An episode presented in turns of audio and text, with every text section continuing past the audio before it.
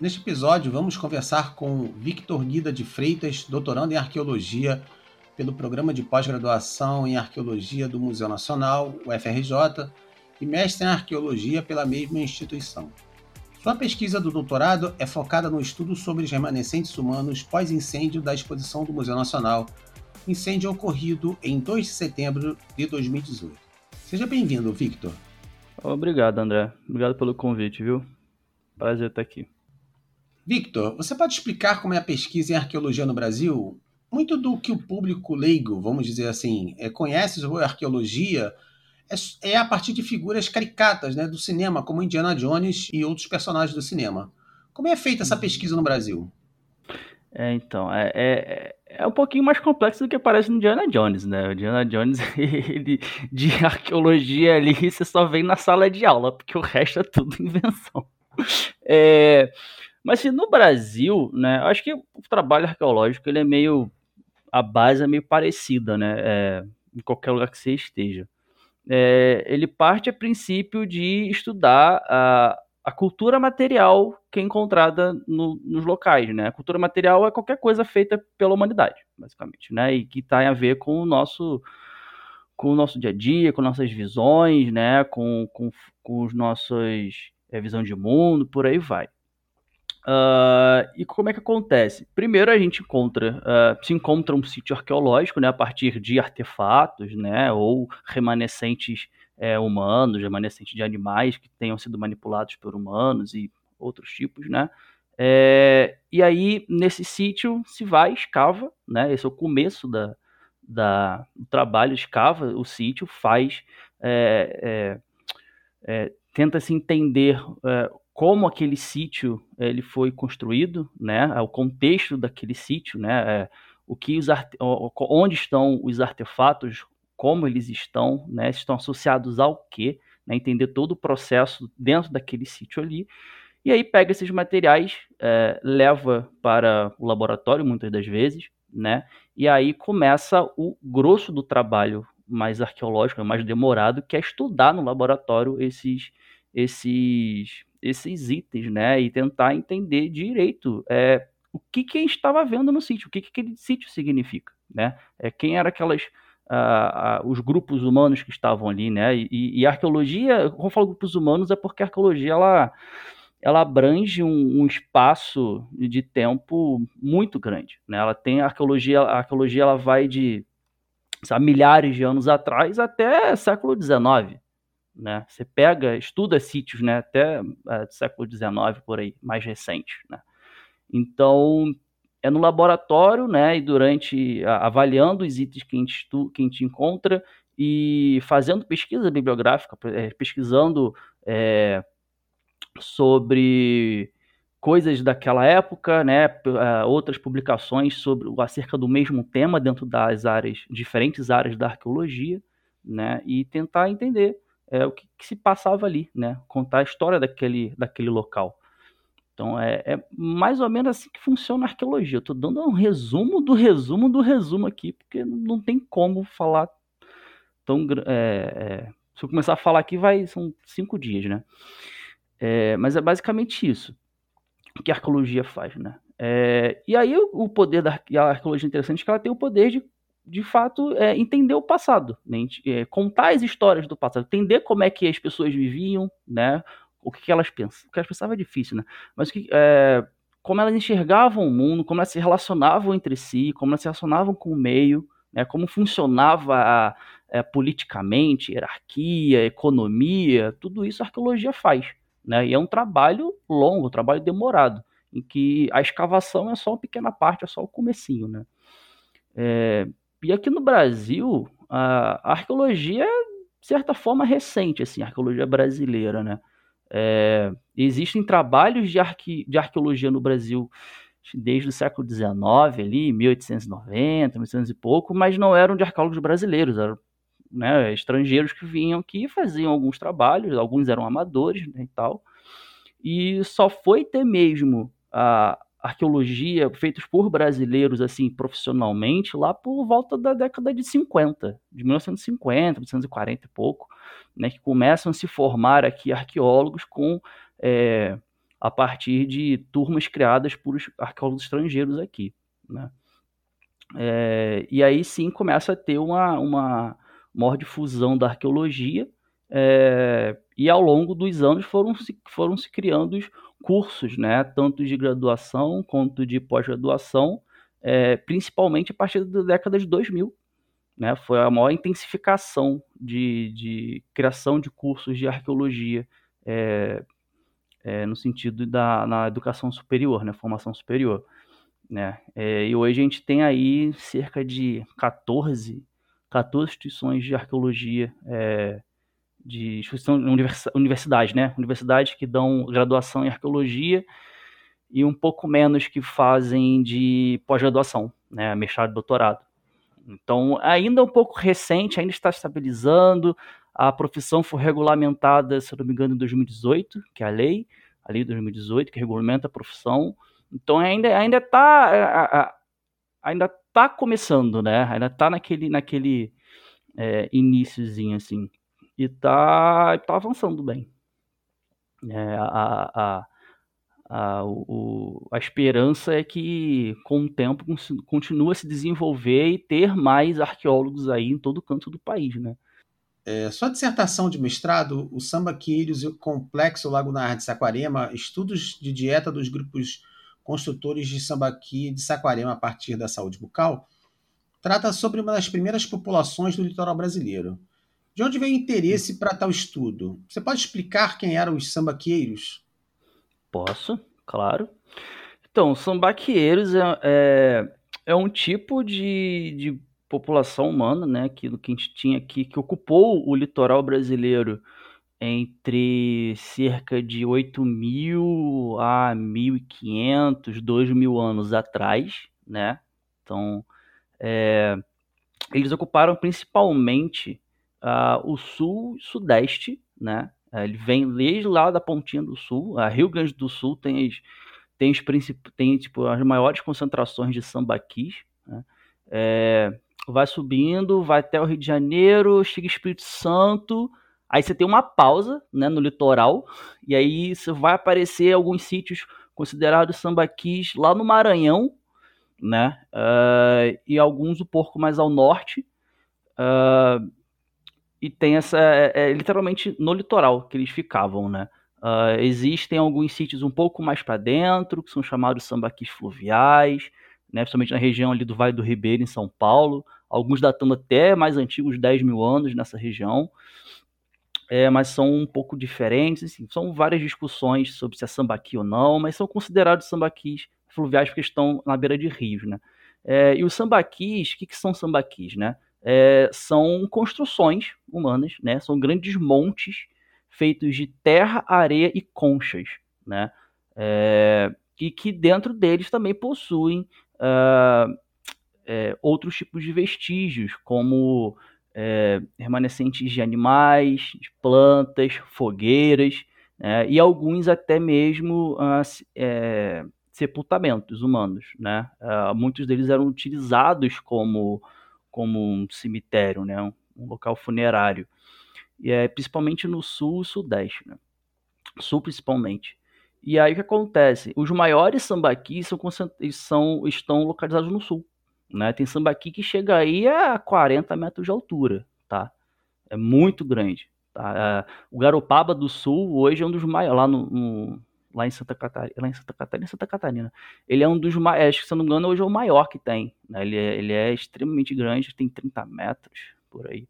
O sambaqui de Cabeçuda, também lá em, em em Laguna, em Santa Catarina, também era enorme. Hoje não tanto por causa das atividades de construção, de, de porque o pessoal, como é feito de concha, né, é, os sambaquis, muitos sambaquis foram alvo das construtoras para a construção civil. Eles pegavam, destruíam sambaquis pegando as conchas para fazer cal.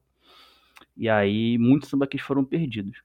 Então são essas populações, então sambaqueiros são populações humanas que, fabric, que construíam esses montes e viviam no litoral, né? E eles tinham grande, como posso dizer, proximidade com o ambiente aquático, né? Então você, a gente sabe que o ambiente marinho é, era muito importante para essas populações que por exemplo, viviam da pesca, né, da caça da coleta, né, eles se alimentavam principalmente de peixes, uh, também tinham um, certo, tinham um grande conhecimento sobre todo aquele meio ambiente em que eles ficavam, né, eles tinham, utilizavam os recursos do meio ambiente uh, para alimentação, para construir ferramentas, né, para atividades de é, ritual funerário, outro tipo de rituais, né, o seu dia a dia, para medicamentos, para decoração, seja lá o que for, né, é, conheciam bem aquela, a, as plantas da região, né, a gente tem evidências de que eles praticavam algo próximo a, uma, a, a um manejo das, das plantas, da vegetação, como fosse alguma horticultura, algo parecido a disso, né, não eram agricultores, né, faziam horticulturas, né, é, então, e que tinham um, é, uma, uma indústria lítica, né, indústria feita de pedra, é, principalmente de pedra polida, né? A gente tem pedra lascada, que são pontas de flecha, por aí vai, alguns tinham um pouquinho, mas é pedra polida, como lâmina de machado, moedores, né? Mais, mais próprio do seu, que era utilizado mais para os seus fins, né? Que eles precisavam. Uh, tinham inclusive alguns itens muito, muito belos, é, chamados ólitos, que são. É, não são estatuetas, né? são figuras, né? são, são, são, é, são esculpidos né? na pedra é, em formatos de animais, principalmente animais marinhos. Então você tem muitos peixes, tem algumas aves que são comuns no ambiente marinho e eram utilizados para, para alguns fins, né? Alguns falam que eram medicinais, né? Você tinha que colocar alguma... É, eles tinham umas depressões, né? Que dá para colocar líquidos ali dentro e por aí vai, né? É toda uma área de pesquisa voltada nisso, foge um pouco do meu, do meu conhecimento dos ólitos, né? Então, são essas populações que viviam né, realmente na costa e tinham grande interação com, com o meio, né, com o meio marítimo.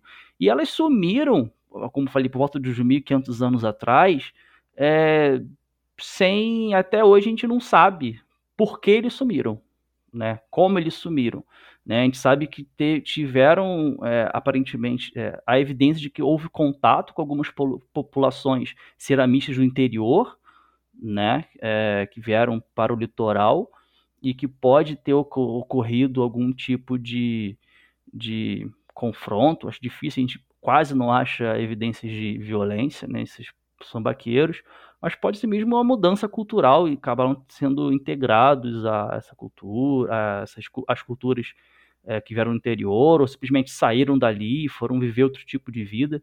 A gente realmente não tem, não tem muita, muita informação que aconteceu com eles, né? Mas são, são as populações, assim, bem interessantes, até pelo tipo de, de vida que viveram, né? Como falei, uh, o, o ambiente, esse sambaqui, os sambaquis que eles construíram eh, são muito imponentes, eles tinham uma, uma importância muito grande na vida deles. Né? A, a questão funerária, principalmente os rituais funerários, são. Você tem vários elementos ali de oferendas de animais, né? de, de, pra, de comida, né? de festins funerários.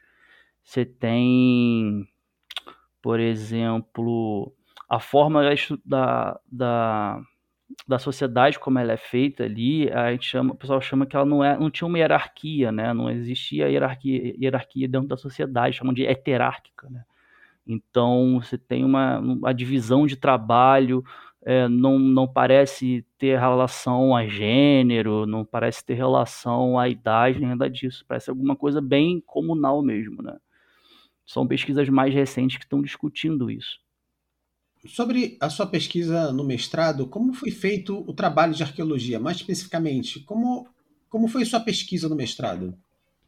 Então, é, eu estudei os sambaquis que ficam em, na região de Saquarema, no estado do Rio de Janeiro, fica na região dos lagos, né? Ali em Saquarema tem cerca de 19, 19 sambaquis, Posso estar ligeiramente equivocado, mas são cerca de 19 sambaquis na região. É uma das maiores concentrações no estado do Rio de Janeiro. E eu peguei para estudar quatro sítios, né? quatro sambaquis, é, datando entre 2.000 e 4.000 anos. Né? É, um mais recente, em torno de 1.500. E o que, que eu fiz, né? Eu fui estudar a saúde bucal, a saúde oral dele, estudar os dentes desse sambaquis, né? É, porque estudando o dente, a gente consegue tentar conseguir entender um pouco o que eles comiam, a dieta deles, né? E o padrão geral de saúde da, dessas populações, né? Entender o que, que eles, do que, que eles viviam, né? E meu trabalho basicamente consistia em estudar a, a boca desses indivíduos que foram resgatados é, durante a década de 80 e 90, né, é, faziam parte da coleção do Museu Nacional, então eu não fui a campo escavar esse material, eles já estavam na coleção. Né, isso é uma coisa importante do trabalho arqueológico. Né, a, a boa parte do trabalho é feito em cima de coleções que já estão nos museus, né, nas instituições, nas universidades. Né. Nem sempre a gente tem que ir a campo escavar. Então, a partir desse material que estava ali na coleção é, na coleção do museu, né, eu consegui é, estudar diferentes padrões de da saúde de, da saúde bucal deles. O que, que, que, que eu estava vendo? Né? Eu estava vendo, por exemplo, se tinha um cárie. Eu estava vendo se o padrão do desgaste, do desgaste dos dentes. Porque conforme. Hoje não é tão comum, mas conforme a gente vai durante a nossa vida a gente vai comendo, os dentes vão desgastando, isso é normal, o dente vai abaixando, o esmalte nessa parte branquinha, durinha, ela vai se desgastando. É, hoje em dia é mais difícil por causa da alimentação nossa, ela é muito suave, mas essas populações que são que comiam um, um, tinham uma dieta um pouco mais abrasiva, né, os dentes podiam chegar até a raiz, né, poderia ficar já na gengiva, muito, com a dentina exposta, é, dói um pouquinho, deve doer, né, é, e aí a gente consegue ver o quão abrasivo é essa dieta, né? É, eu vi também, por exemplo, a presença de tártaro, né, nos dentes. Porque o tártaro, ele tem, ele é uma fonte de informação muito importante, né, é para o que, que, as, o que eles comiam, o que estava passando na boca dessas pessoas, porque ele aprisiona pequenos vestígiozinhos de, de o que passa na boca né? Porque o cálcio, é, o tártaro, né? É a, é, ele, é a mineralização da placa bacteriana. Então, se você comeu ali um, um pedaço de carne, você está comendo um, uma planta, fica ali o amido, fica ali o pedacinho da carne, fica aprisionado. Eu, eu, é, eu não estudei de fato esses vestígios, né? Eu estava vendo apenas é, a presença ou ausência, né? É, é quanto se dá né? É, porque o, o tártaro também está associado a fatores genéticos, a, ao nível de minerais na, na alimentação, na água, né? É, isso tudo influencia a, a formação desses, desses tártaros. É, eu vi também, por exemplo, a hipoplasia dos dentes. O que, que é isso? Conforme, é, se a gente tiver, quando os dentes estão se formando, principalmente ali durante a nossa infância, começo da adolescência, se a gente sofre algum tipo de estresse fisiológico, seja uma doença, seja uma mudança na alimentação, né, seja um, um trauma que o corpo tem que se, tem que se recuperar fisicamente, é, começa, isso deixa marcas nos dentes, ficam umas linhazinhas, né, porque o dente, o, o corpo ele para de formar esse, esse esmalte do dente um pouco, vai resolver outras questões né, de fisiológicas, e aí depois volta, então fica esse defeito. Então, a gente encontrando, que fica, encontrando essas, essas hipoplasias no dente, né, no esmalte do dente, a gente tem uma noção de, tipo, ó, passou por alguma coisa, a gente sabe exatamente que idade se aquilo aconteceu, causa da altura que, em que local do, do esmalte está, né, da altura da formação do dente. É, teve isso, e também é, eu estava vendo é, outras lesões gerais, né, perto do, do, dos dentes, né, perto da raiz, que estão que ligados a a abscessos, a infecções gerais, né, a traumas né, de contundentes. Isso diz também em relação à saúde geral da população. São essas coisas que eu estava olhando, né, é, só para explicar rapidamente, e eu encontrei coisas interessantes. Tá? Por exemplo, é, só para dar um contexto geral, que num plano geral, sempre o sambaquis do, do país inteiro, sambaquês do, do país inteiro, você vai ver que os dentes dele têm um desgaste dentário muito grande, né? Porque a comida deles era muito abrasiva, era basicamente peixe, então e pelo local onde eles processavam, né, como eles processavam, tinha pedaço de cinza, pedaço de concha, pedaço de areia, né? Então isso acaba fazendo uma abrasão muito forte nos dentes. Então os dentes eram muito, muito desgastados. Ah, isso encontra, encontra qualquer tipo de samba aqui, tá? É... E o padrão de cara ele muda muito. Tem alguns sítios que tem muita cara e tem sítios que tem cara nenhuma, né? No sul, no sul tem alguns sítios, tipo Morro do Ouro, essas coisas assim, que tem um padrão de cárie muito alto, 30%, 50% dos, dos indivíduos tinham cárie. No meu não achei nenhuma, nenhuma cárie. Olhei cento e tantas bocas, não tinha cárie nenhuma, né? Então é foi um dado assim, interessante de encontrar. É, mostra um pouquinho de diferença em relação entre sambaquis com outros sambaquis, né? Mostrando que não é tudo da mesma coisa. É, encontrei padrões, como falei, encontrei padrões semelhantes entre os sambaquis de uma forma geral e uns padrões é, que eram muito específicos, é, específicos, que, que eram distintos entre eles mesmos, né? É, o que eu mais encontrei nisso foi, por exemplo, dois sítios que eu estudei, o sambaqui da Beirada e o sambaqui do Moa, né? Enquanto um dos sítios tinha o sambaqui da beirada tinha, sei lá, muito mais desgaste dentário, muitos mais problemas bucais de saúde, né? Estavam com mais abscesso, estavam com mais, não é abscesso o nome, estavam com mais é, cavidades, né, perto das, da, das raízes dos dentes, né, de, de, lesão mesmo, né? Tinham mais tártaro, essas coisas. O, o do Moa não tinham tanto, né? Eram diferentes. E isso traz algumas é, algumas evidências de que, apesar deles serem sambaqueiros, estarem no mesma região, né, e terem vivido aproximadamente em períodos próximos, né, o sambaqui da Brada um pouquinho mais antigo, aí uns 500 mil anos, 500, 500 anos, é, eles tinham, poder, tinham algumas variações nesses hábitos alimentares deles, entendeu? É, isso eu não tirei só a partir da boca, né? Eu fui buscar outras evidências, né, de outras fontes arqueológicas. Eu fui ver o que, que tinha de, de artefatos líticos, né, estudos de artefatos líticos, estudos de arqueobotânica, que são o estudo das, das plantas em contexto arqueológico, né, uh, estudo dos, uh, de zooarqueologia, que são os, os, os vestígios animais que são encontrados nesses sítios também. Todo, evidências desses todos esses dessas fontes trazem essas, essas, essas é, confirmam essa, essa noção de que havia alguma leve mudança, uma leve diferença né, de como eles estavam utilizando o meio ambiente, né, o que, que estavam comendo, como é que eles estavam vivendo, que é uma coisa interessante, mostra que apesar de eles fazerem parte de um mesmo grande cultura, né, não cultura, uma grande sociedade, né, que eram sambaqueiros, o mesmo estilo de vida, e havia algumas diferenças ali que podem ser né, tanto de questões de escolha do próprio dentro de um grupo, né, ou de questões ambientais, né, mudanças de, na, no, no, na disposição na disposição de, de recursos, né, para subsistência, né. Também são, são dois tipos de, de, de possibilidades aí. Então, meu, meu, trabalho ele vai nesse negócio, nesse, nessa discussão de similaridades e diferenças de, de grupos sambaqueiros, né, que é uma coisa que está sendo bem discutida hoje em dia. Sua pesquisa no doutorado é sobre os vestígios humanos remanescentes do incêndio do Museu Nacional. Como é a sua pesquisa? Como é lidar com os vestígios de um incêndio tão recente?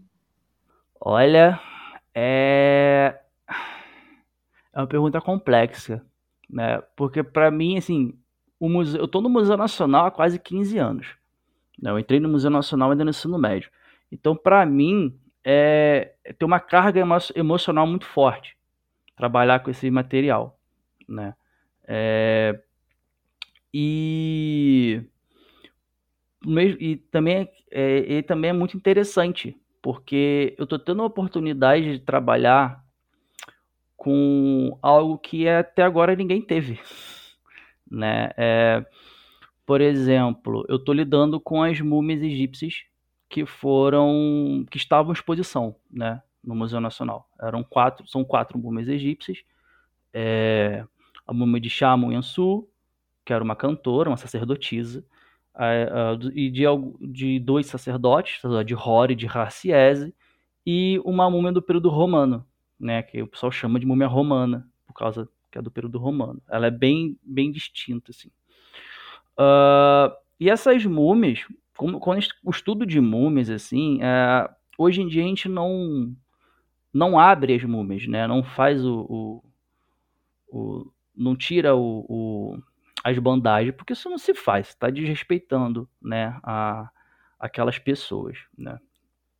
Esses corpos. E aí, uh, com isso, as, avalia... as análises geralmente são feitas por análise de vai fazer tomografia, radiografia, que são coisas não invasivas, né?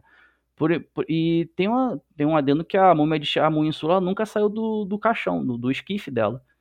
Então ela estava fechada. Ela foi recebida de presente pelo, pelo Pedro II, pelo Dom Pedro II, e sempre foi fechada. Ninguém nunca viu a Shamu né? É, fora da esquife. Então, só com fizeram algumas, fizeram algumas análises de tomografia, tiveram dados interessantes tal. Mas assim, é, eu estou conseguindo ver os ossos delas agora. Então é uma responsabilidade muito grande. Então é, é, é interessante, é um pouco amedrontador, assim, fico meio receoso. Caramba, isso aqui é muito importante, sabe? Tem que ter um respeito muito grande, tem que ter uma, uma responsabilidade grande, uma ética grande para trabalhar com isso. Né? Uma é... Então, é, anima é animador, né? É... E aí, o que, que eu estou tentando entender, né? O que acontece? É... Hoje, a gente tem, dentro da, da minha área da arqueologia, que eu trabalho com bioarqueologia, que é o estudo de remanescentes humanos, né, contexto arqueológico, essa área que estuda fogo, né, a, o impacto das alterações térmicas, né, as alterações térmicas no osso, é algo muito reduzido de pessoas que trabalham com isso. É uma literatura ainda muito incipiente. Você tem alguns trabalhos que são referências na área, mas são recentes, de 2000 e pouco, alguns alguns mais antigos, da década de 60, 70, mas o, o, você vê que tem ainda poucos trabalhos. E com material nesse sentido de múmias, eu só vi um. Só existe um. É, eu só consegui encontrar um trabalho desses, né? E foi a, sei lá, 2020 que lançaram um artigo bem, bem geralzão, resumindo assim, que ah, a gente conseguiu ver algumas coisas aqui nessas múmias, que foram nesse mesmo sentido, de que eram múmias e que recentemente sofreram, foram alvo de um incêndio, né? Foram, tiveram seus corpos queimados. Isso lá no Egito mesmo, né? É, e aí eu tô com uma coisa extremamente nova, que é um, é um corpo mumificado, não tem pesquisas experimentais direito, é, tentando entender como é que o fogo afeta essas múmias, né, esses, os ossos a partir de, de corpos mumificados, porque o que se tem de estudos geralmente são estudos experimentais em que pegam na área de forense, onde pegam um corpo, né, e queimam ele para saber como é que o, o, osso vai ser vai se transformar com, com o corpo todo ali, né, com o tecido muscular e todos os demais. Uh, ou então você tem trabalhos no quesito arqueológico que vão estudar a cremação, né, de populações que cremavam, né, os seus mortos, e aí você vai tentar e consegue entender algumas algumas transformações de cremação, mas não tem trabalho tentando entender como acontece isso com múmia, porque é um outro contexto completamente diferente. O corpo mumificado ele é muito alterado, né? Ainda mais no, a mumificação no Egito, que são, sei lá, 5 mil anos aí é, de, de mumificação, a mumificação começou em torno de 3.600 anos antes de Cristo no Egito e foi até 300 anos no presente, um pouco por aí, né? É, e aí você tem diversas, uma variação muito grande das práticas de, de embalsamamento, né? Algumas colocavam enchimento subcutâneo, né, dentro da pele para deixar o corpo mais parecido, né, com como vivo tem os produtos utilizados para, para preservar o corpo, né, que geralmente é natrão, né, o sal. É, a próprio enfaixamento, né, a bandagem utilizada, como era feita, a quantidade de bandagem, tudo isso vai impactar como é que o, o fogo vai atingir e chegar nos ossos. Então, assim, é uma modificação muito grande, é um, é um contexto completamente diferente, né? Então estou tendo que entender como é que os ossos foram afetados nesse sentido, né? Então é bem complicado, né? Não sei se eu vou conseguir encontrar as respostas que eu procuro. Talvez eu saia com mais perguntas do que eu entrei, né? E, e eu vou um pouco além, né? É, no meu trabalho. O que acontece? Além de tentar entender o que aconteceram com essas músicas que foram queimadas, tentar entender como é que o fogo afetou elas, né? É, é, eu tenho que falar também como é que, antes de entrar nisso, é interessante falar o que, que acontece com um osso quando ele queima. É, quais são as alterações que o osso passa, né? Alterações térmicas que o osso sofre, né? O que, que acontece quando você bota fogo no osso? Né? Que ele muda, né? E muito, né? É, por exemplo, o osso, ele é uma matéria, uh, ele tem parte orgânica, a parte inorgânica, né? É, conforme você, o, o calor persiste no osso, né, quando você o expõe há muito tempo no calor, ele vai, o osso ele vai perdendo essa parte orgânica, ele vai começando a, ela vai começando a degradar. E, e a parte inorgânica começa a, so, a sofrer transformações físicas e químicas, né? A nível microestrutural mesmo, lá na, na célulazinha do osso, né? Uh, e aí o que acontece? Uma das coisas que acontece é que o osso muda de cor o osso geralmente tem uma cor meio creme, tá? É um branco meio creme, assim, né? Eu sou horrível para falar de cor, mas é, é por aí. E aí, conforme ele vai, a, a parte orgânica vai se degradando, ele vai começar a ficar carbonizado. Ele sai desse creme, ele passa para um, para um, um acinzentado, e aí fica preto, completamente preto, que é completamente carbonizado, é carvão puro. E a partir desse estágio de carbonizado, ele vai ficar calcinado, vai começar a perder toda a parte orgânica dele. Então ele volta de novo a ficar meio cinza até ficar completamente branco. Então, você tem uma mudança aí de cor, né? É, isso se não tiver nada perto do osso. Porque se tiver ali um, alguns elementos como ferro, né, entre outros, ele pode ganhar uma corzinha diferente, um alaranjado, partes meio já, já te, teve até caso de osso com partes meio roseadas, rosadas, né, por causa de elementos externos estavam próximos, né? Então, ossos um pouco esverdeados, az, é, um azul um pouco mais forte, amarronzados, tudo isso acontece quando você tem outros elementos próximos, né? Então, o osso muda de cor, né? Ele empena, porque está perdendo água, né? Então, o osso ele começa a entortar, ele empena, ele reduz o seu tamanho, quando você está perdendo matéria orgânica, ele reduz o tamanho, né? Ele cria fraturas, ele começa a ter alguns tipos de fraturas. Ao total, são sete, eu não vou ficar falando quais são as sete, mas são fraturas muito específicas, né? Que acontece por causa dessa perda de colágeno do osso, né? Ele vai se retraindo e ele vai começando a ter fraturas com esse calor, né? É, ele empena, ele muda de tamanho, ele perde peso, né? Você está degradando a matéria ali e ela começa a ficar, a ficar mais leve, né? Ele é um pouco mais friável também, fica bem mais fragilizado. Então tudo isso acontece com o, os ossos, né? Quando eles estão expostos ao calor.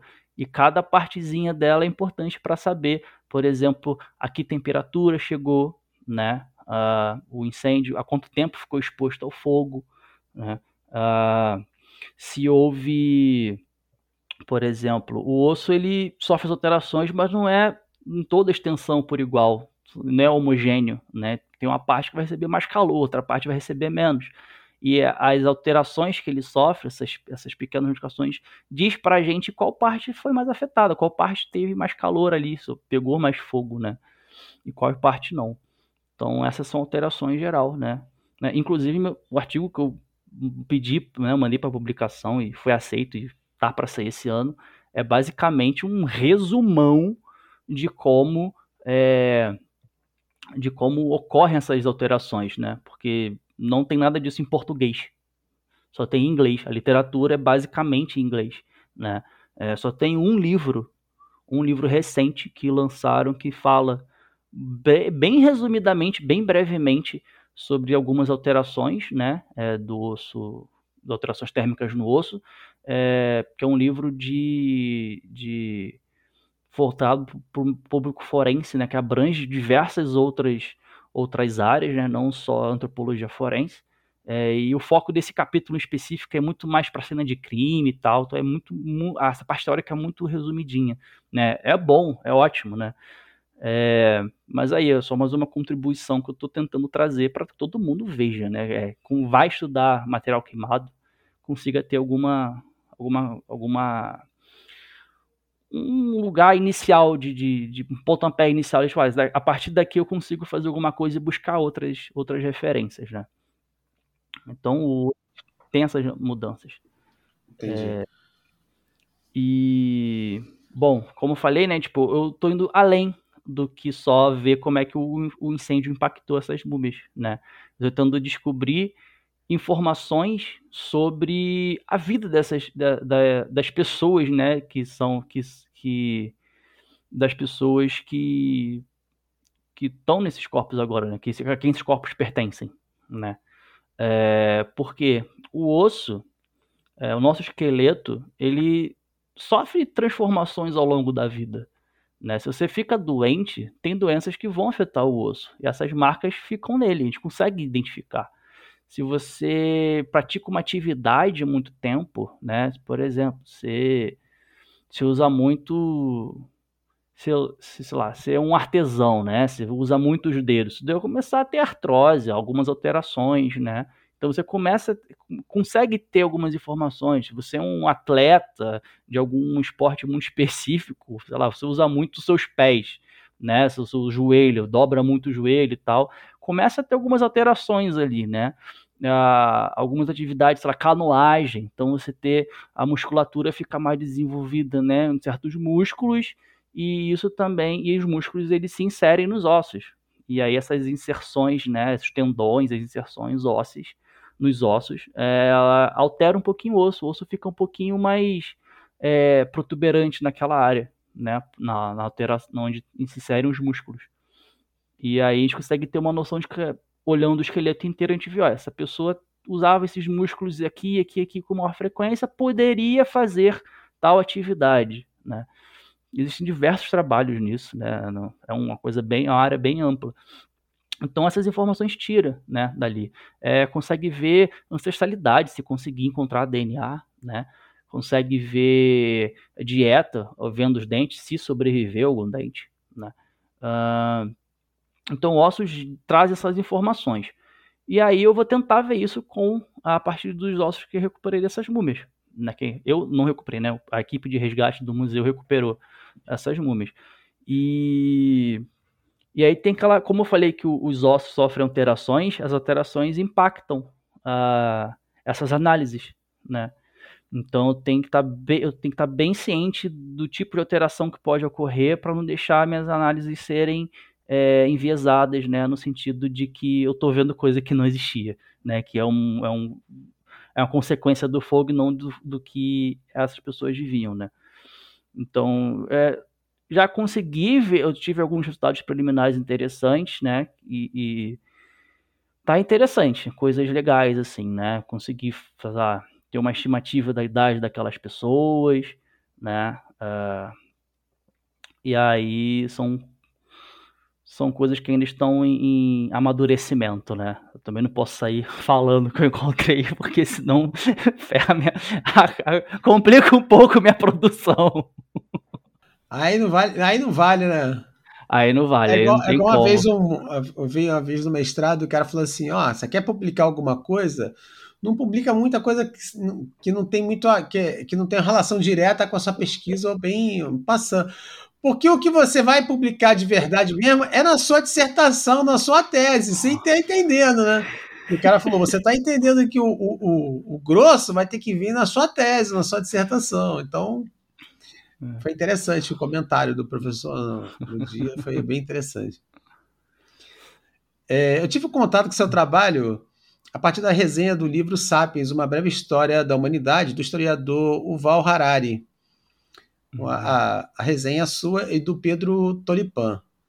Como você vê a uhum. profusão de publicações sobre história feita por profissionais que não são da área ou que não trabalham especificamente com a área uh, que o livro aborda, como é o caso do Harari? Então, é... a princípio não, não é problema algum isso, né? A, a questão é fazer o dever de casa. Para você escrever sobre um, um assunto assim, né? É, você tem que ter algum certo domínio ou buscar as fontes, né? Para conseguir escrever sem cometer muitos erros de conceitos que são grotescos, né? É, por exemplo, assim, um, um autor é, que que eu gosto muito, né, que tra trabalha sempre muito bem com arqueologia e que ele é jornalista, é o Reinaldo José Lopes. Né? Eu sou fascinado pelo trabalho dele e os trabalhos dele são de excelente qualidade na arqueologia.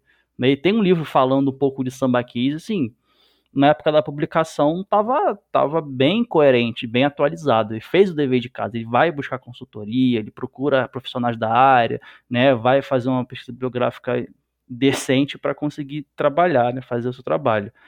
Então, fazendo isso é tudo bem, né? Não é o caso do Harari. E, e, e, o problema é esse, né? É quando você tem profissionais que.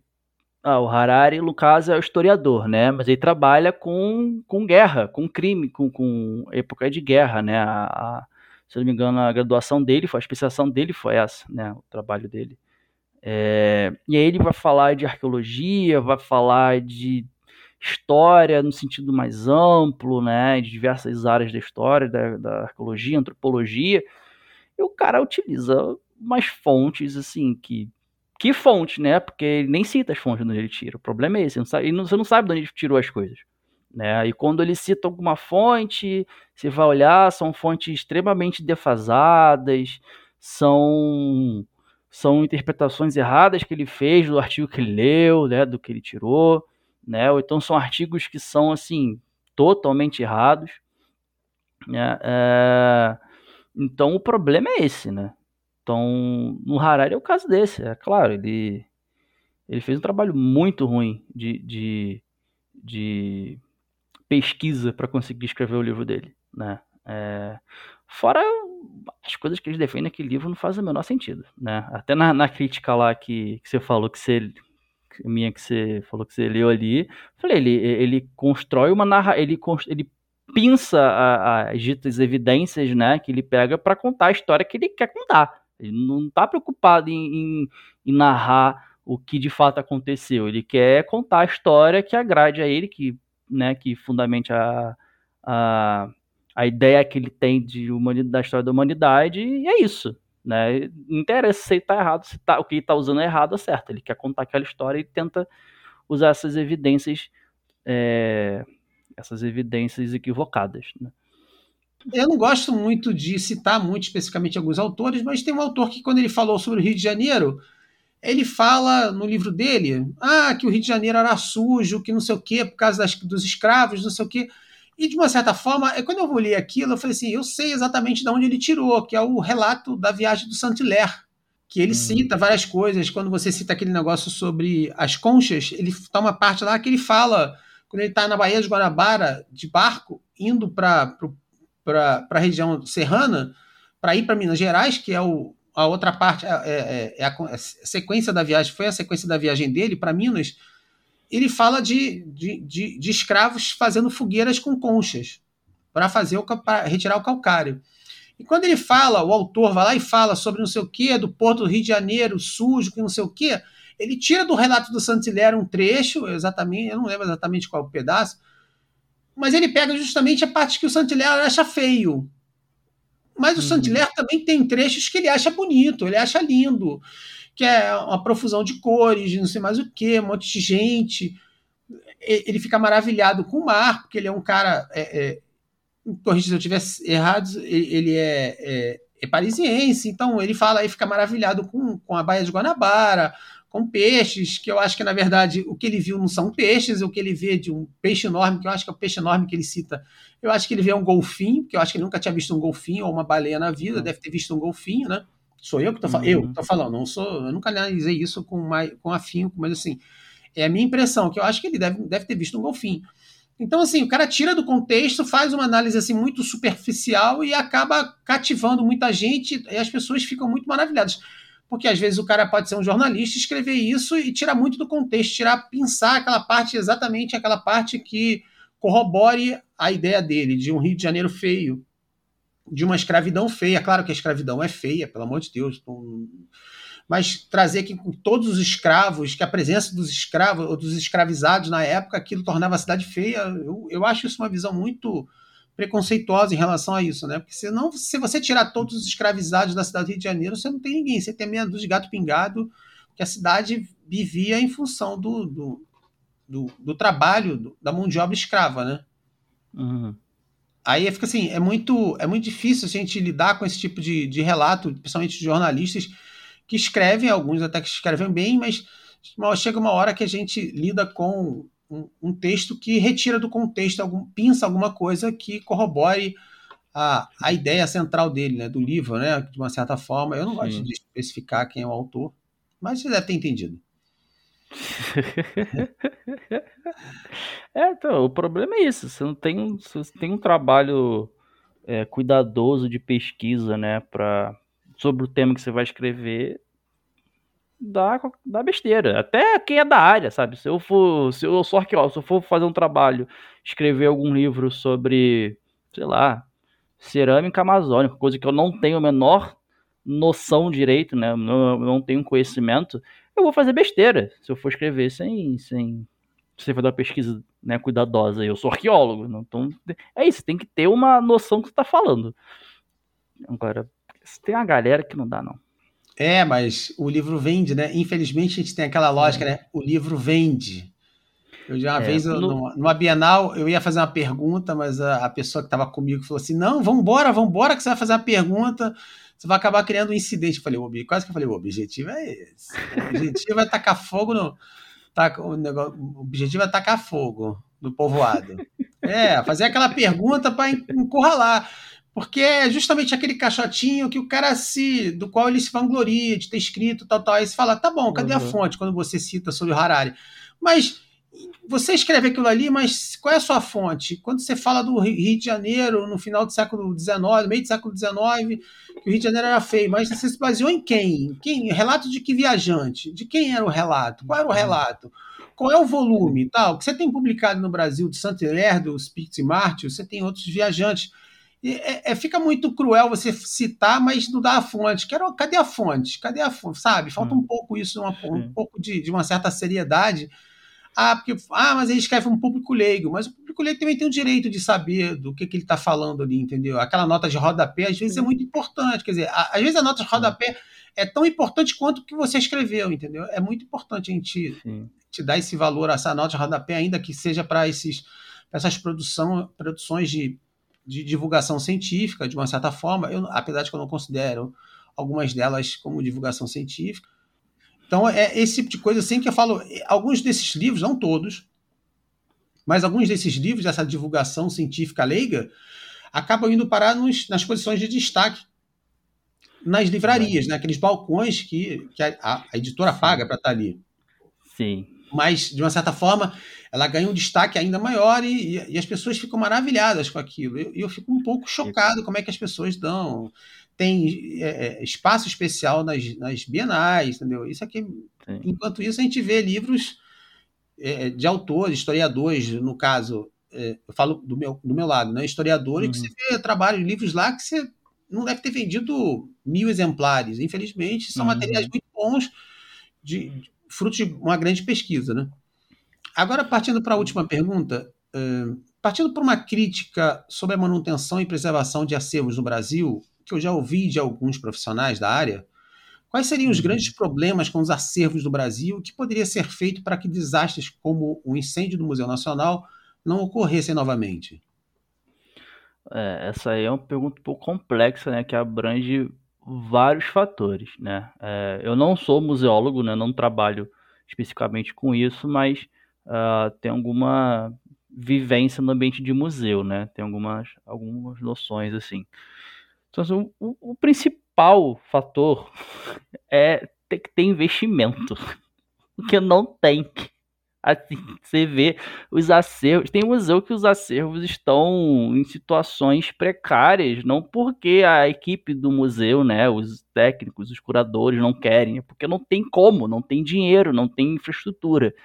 Então tem que ter uma valorização né? Tem que ter um investimento pesado, investimento público pesado é, na manutenção dos, dos, dos instituições de, de, guarda e pesquisa, né, de acervo arqueológico, paleontológico, né, históricos, né, não só não, não só focando em, em arqueologia aqui, né, é, porque é só assim que ter, tem a condição de evitar que esse tipo de é, acidente ocorra, ocorra, né, desastre, né? Porque não foi só o Museu Nacional que pegou fogo, né? Em 2018 foi o Museu Nacional.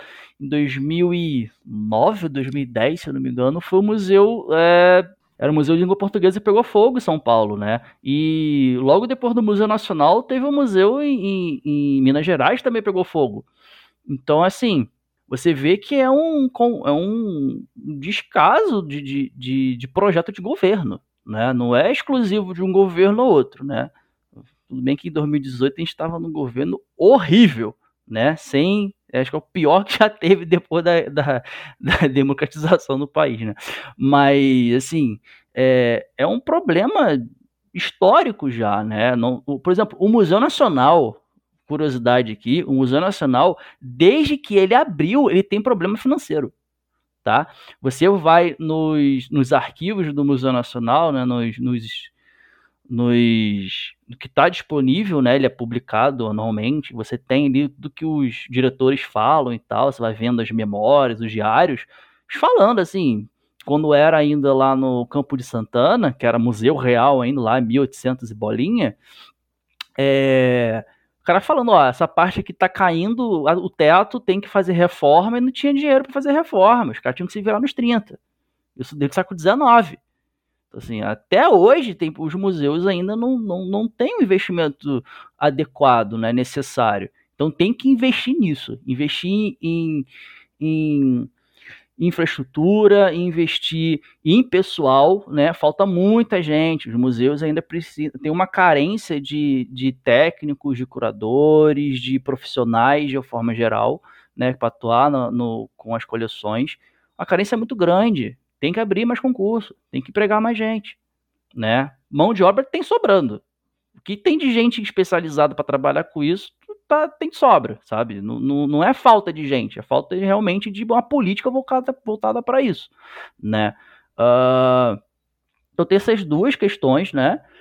E no sentido também, uh, e assim, o pessoal fala, pode perguntar, mas para que que vai investir em museu, né? Para que que vai fazer isso, né? Se é só para ficar ali em exposição, a fazer pesquisa, é muito mais que isso né? Quando você tem o museu, ele é um, os museus né, são locais de memória, de cultura, né? De história. É, ele tem uma importância cultural muito grande. Quando você investe em museus, né? Você vai ter, vai permitir que as pessoas, as comunidades da região tenham acesso à cultura, a uma educação, né? Acesso à ciência.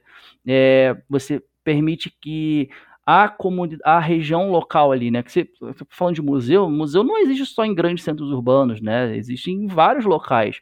E muitos locais desses podem se beneficiar dessa museu, vai gerar, vai gerar, é, vai alavancar ali o, o desenvolvimento socioeconômico da região, né? Então você começa a desenvolver a região a partir desses museus, né? É, e isso é histórico. Você tem é, você tem casos aqui no Brasil, por exemplo, o, o Museu o, do Homem Americano lá no Piauí, né, na, pega o material da Serra da Capivara, você tem o Museu da Natureza também no Piauí, que está ajudando né, a desenvolver a região ali de uma forma geral, né, e outros pelo mundo. Agora, por exemplo, quando você, quando você tem, a, é importante também você trazer, a, ter material para mostrar, né, tem material ali para para se estudar, né, e, e, afins. E isso também influencia na questão de é, trazer de volta o material que foi traficado para fora, né? Então você tem né, é, combate ao colonialismo científico, né? A gente teve uma vitória agora aí com a, com a volta do Birajara Jubatos, que é o dinossauro, né? Que estava lá na Alemanha, trouxeram para cá e foi lá parar no Cariri, foi para casa dele. Então, pô, ó, ó, que bacana, vai ter a galera dali vai ter a oportunidade de ver dos um dos fósseis mais emblemáticos da região, sabe? Então, tipo assim, vai despertar o interesse pela ciência, pela cultura, dali vai, vai ajudar todo mundo ali. Então, museus são importantes para isso. Então, eu fugi um pouco do tópico, desculpa, mas é, é a, a, a questão de, de, é essa, né? Você tem que investir pesado em manutenção, infraestrutura, em pessoal qualificado, né? Isso vai empregar gente pra caramba, isso vai desenvolver economicamente o país, né? Não é um gasto, né? É de fato um investimento, é investir na cultura, na história do próprio país, cara, na memória, né? Um povo sem memória não tem nem identidade, né? Então, é, esse é um dos problemas, é a falta de investimento, é a falta de dinheiro, de alocação de recursos. É, acho que é um dos principais, assim, sabe? É interessante a gente pensar isso, né? Porque assim, é sempre uma crítica que às vezes eu faço que se investe em alguns casos na construção de, de museus, de abertura de, de museus, mas muito mais focado na, na construção arquitetônica, na, no, no, projeto arquitetônico do museu, do que no, no, seu próprio objetivo, né? Que é a exposição de um acervo ou da existência de um acervo, né? Eu falo do, do museu Museu do Amanhã, né? Que eu chamo barata, barata, gigante, né? Que eu, é uma crítica que eu faço que eu acho é, ele é muito bonito, mas você fala qual é o acervo que ele tem? Ele foi criado sem acervo, ele é um tá, ele é, ele é bonito para o Rio de Janeiro, tá? Mas será que ele é tão é tão necessário? Aquilo era tão necessário ali numa cidade com tantos museus, com tanto com tantos alguns museus com, com acervo tão vasto como o Museu Histórico Nacional, o Museu Nacional, eu, eu, eu fico muito sempre me, me, questionando esse tipo de coisa e já me falaram muita coisa, ah, mas é necessário para trazer, para embelezar o centro da cidade, mas será que isso é tão necessário assim? Foi um investimento tão necessário, foi tão é, é, tão importante assim para o Rio de Janeiro? Eu, eu, me questiono em relação a isso, entendeu? Hum, é, eu, algumas pessoas que eu conheço criticam bastante o o Museu da Manhã, né? Toda a construção dele e tal. Mas, assim, eu, para mim, quanto mais museus, melhor. Só que tem que ter um propósito, tem que ter um investimento geral, né? Você falou, não adianta você investir em um e o resto tá, né, com sérias dificuldades, né? É, tem que ter uma coisa mais ampla, né? Não dá para para tomar conta só de um, né? Victor Guida de hum. Freitas, queria agradecer muito a sua participação, a nossa conversa foi muito boa. É, é um tipo de tema, assim, é, é, o seu trabalho, assim, é aquele tipo de tema que acaba se ramificando, trazendo, puxando outro ah. assunto, que traz um outro assunto, e a, a gente acaba, de repente, ficar o dia inteiro conversando, que não seria ruim. Mas, assim, eu gostei muito disso, da conversa, o seu trabalho é muito interessante, a sua resenha também, né? É, é bem legal uhum. sobre isso, a, a sua visão crítica é muito próxima da minha, a minha relação a esse tipo de produção é, dessa divulgação científica meio leiga, é, é, é, muito interessante a sua, a, a, sua abordagem. E eu achei muito interessante, porque eu também não sabia o que era sambique, sam, sam, sambaqueiros. Né? Sambaqueiros, né? é. É, até, fiquei até enrolado para olhar. Falei, sambaqueiros. até na hora de, de é. digitar, eu digitei errado. É sambaqueiros. Queria é. agradecer muito, Victor. Nada, foi um prazer estar aqui, André. Eu gostei bastante do papo aí. E tô disponível aí, se quiser bater mais papo em outras ocasiões sobre os assuntos da arqueologia e só chamar. Muito obrigado, Victor.